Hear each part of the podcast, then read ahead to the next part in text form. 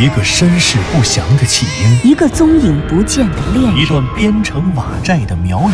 一场密室逃脱的好梦。身世就是一个密室，时间、宇宙也都是密室。既然逃出去了，就别再回来，再回来。请听长篇小说《望山没有风向》第九十九集。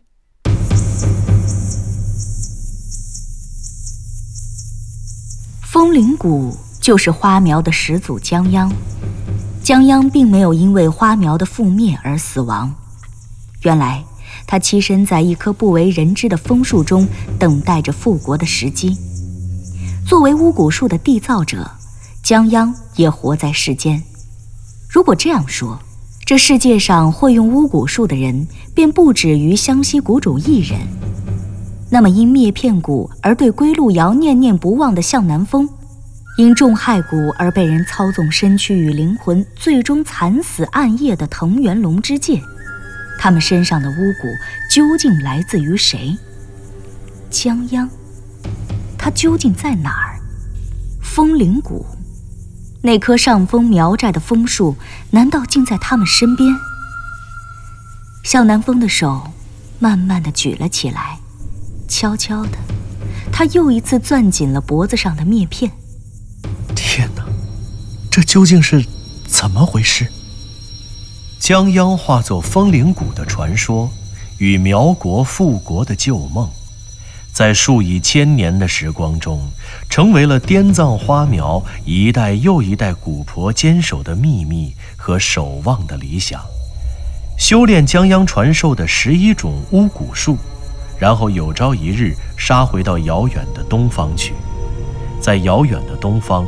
去寻找第十二种巫蛊风铃蛊。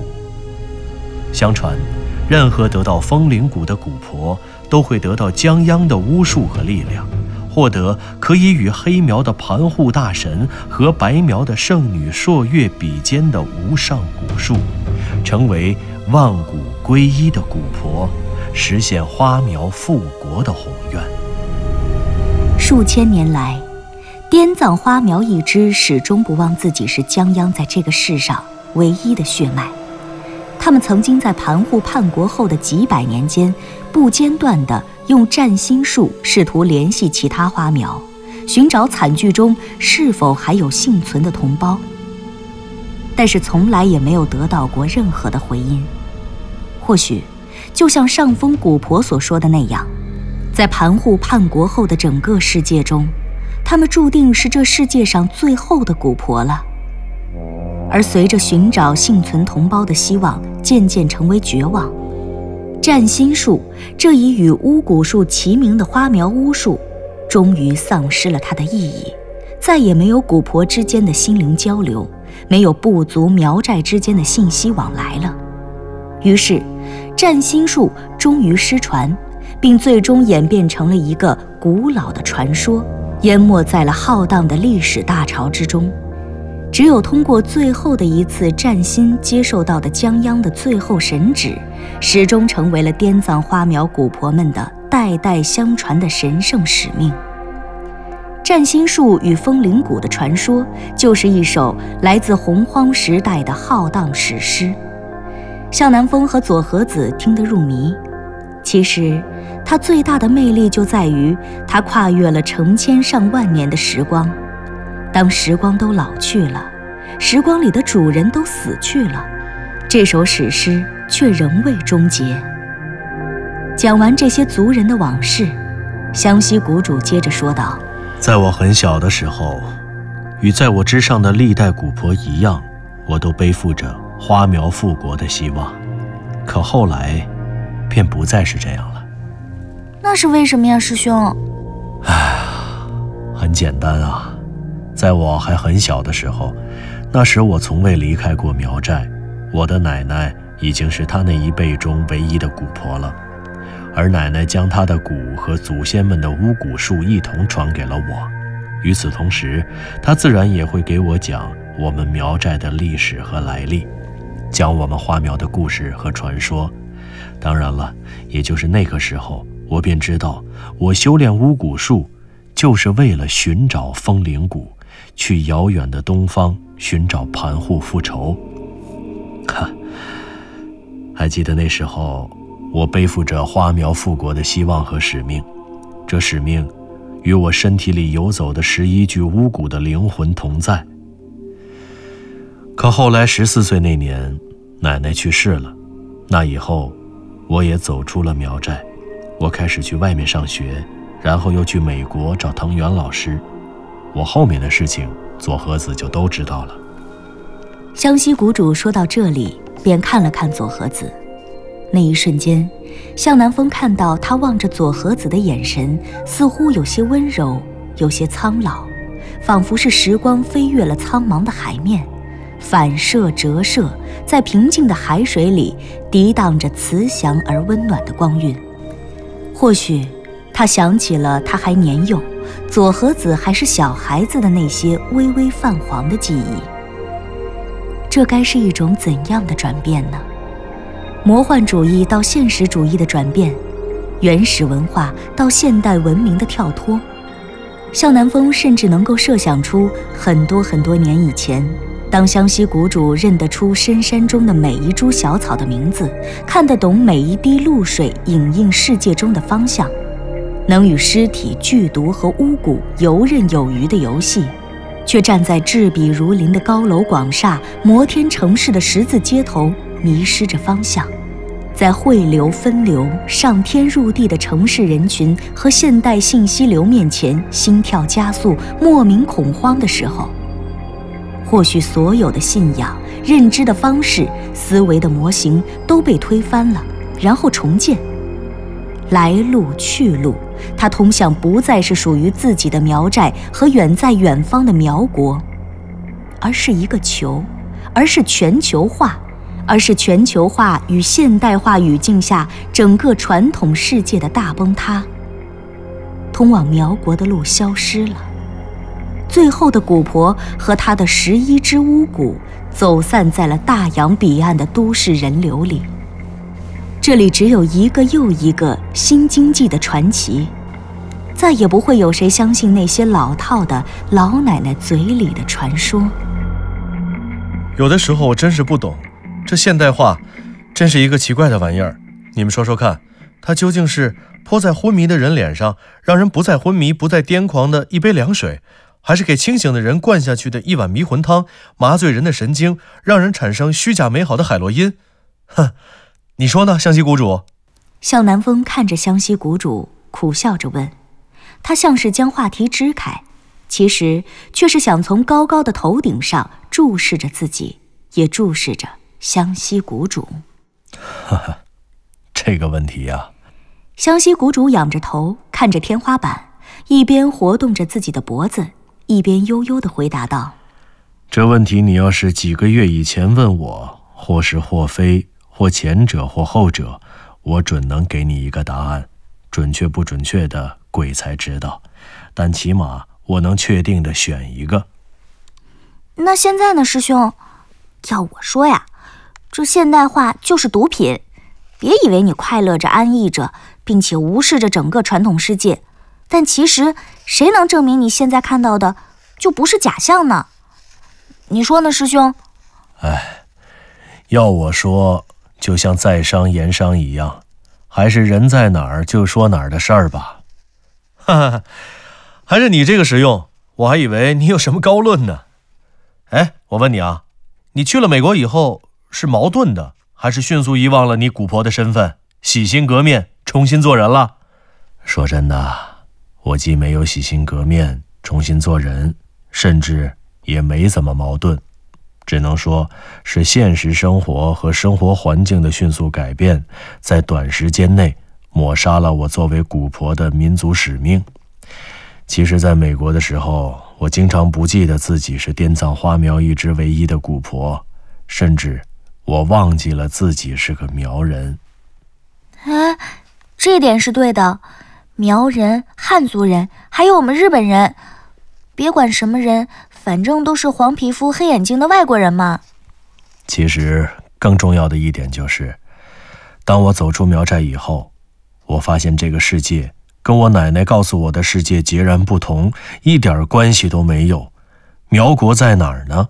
盘户和他的臣民在哪儿呢？别说现在，他们根本就不存在。就算是历史，都无法准确地证实他们曾经存在过。所以对我来说，根本无所谓矛盾，也根本无所谓什么洗心革面、重新做人。我只当是小时候奶奶给我讲了一些传说而已。当然了，有一点跟传说又不太一样，就是巫蛊。我是真实的修炼了巫蛊术。如果不是我身体内的这十一具巫蛊的灵魂真实的存在，我或许也会像现在窗外行色匆匆的路人一样。认为三苗和他神秘的、无法用科学解释的一切，都是一个史前人类杜撰出来的传说，或者是现代人茶余饭后弄到互联网上，为了引人眼球而编造出来的噱头。但是事实却和我的想象截然相反，所以呢，我又不得不承认，他们确实是这样真实的存在着。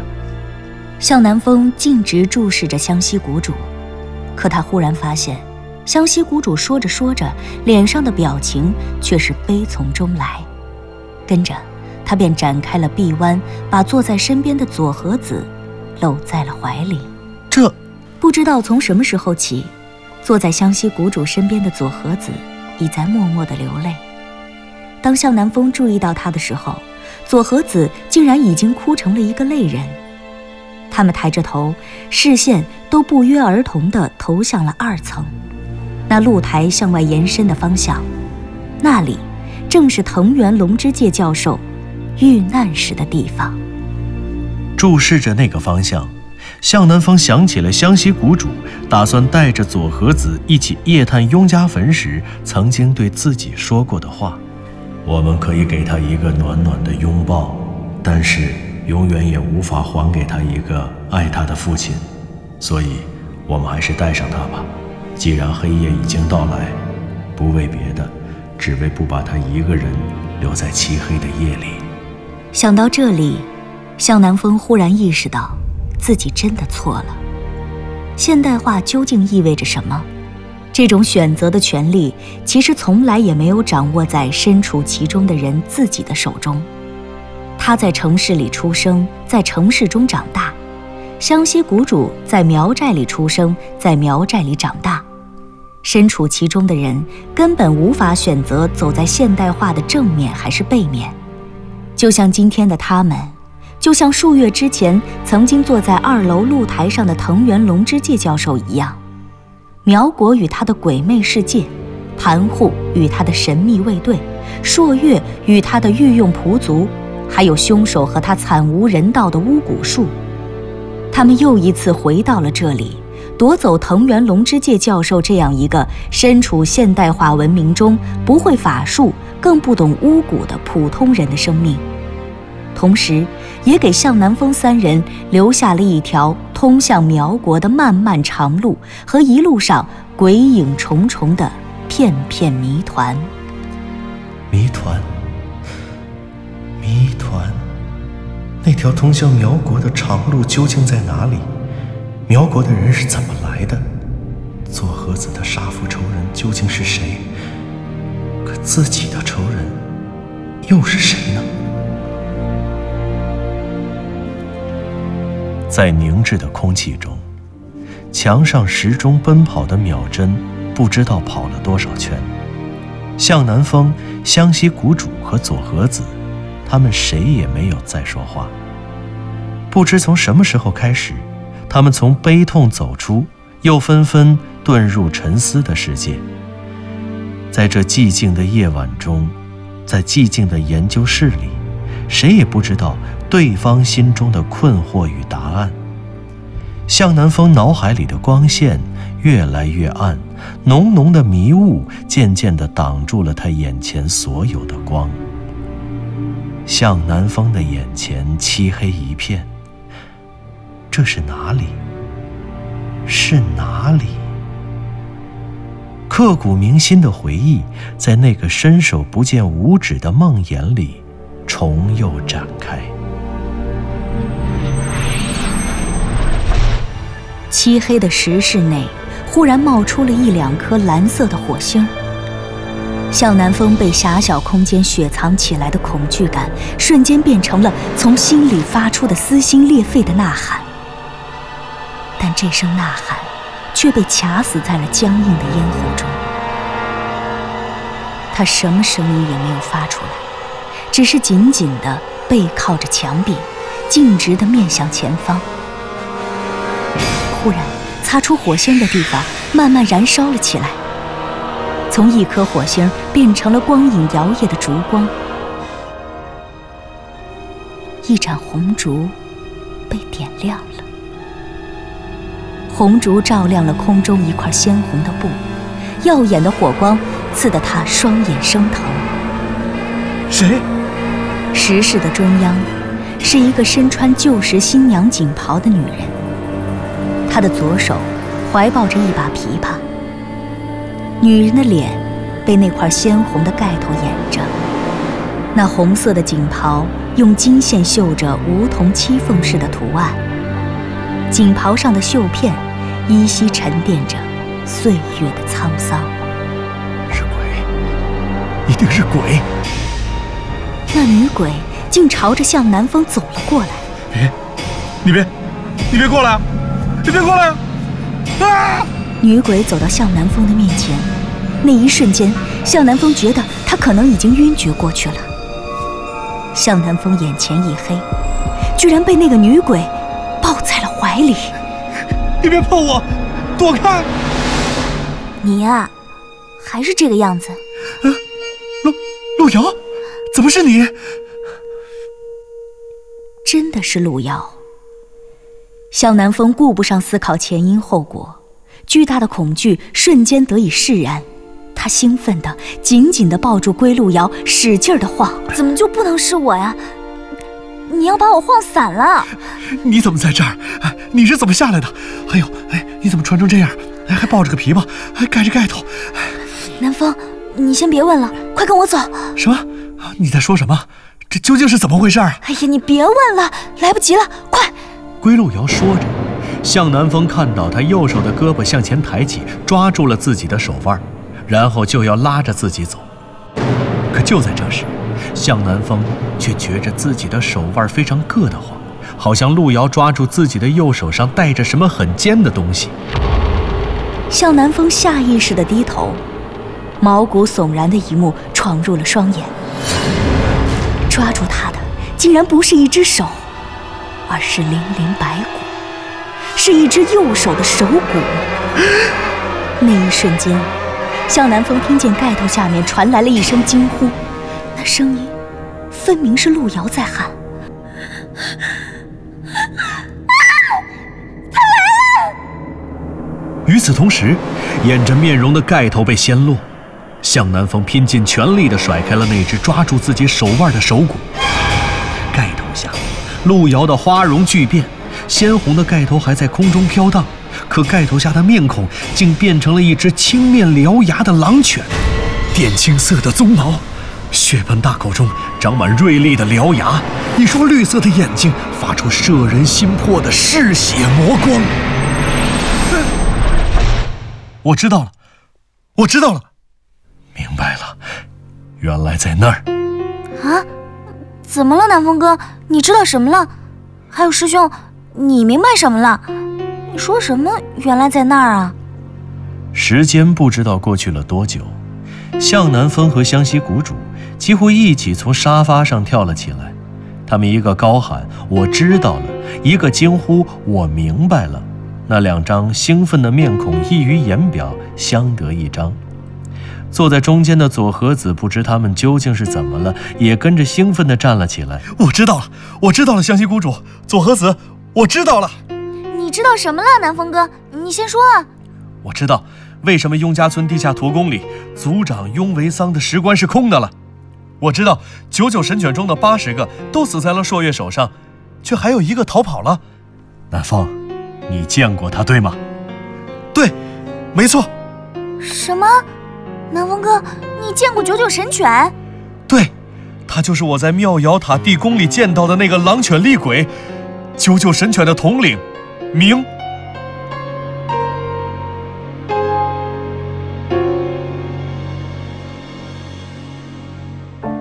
您刚刚听到的是长篇小说《望山没有南方向》，作者刘迪川，演播杨静、田龙，配乐合成李晓东、杨琛，制作人李晓东，监制全胜。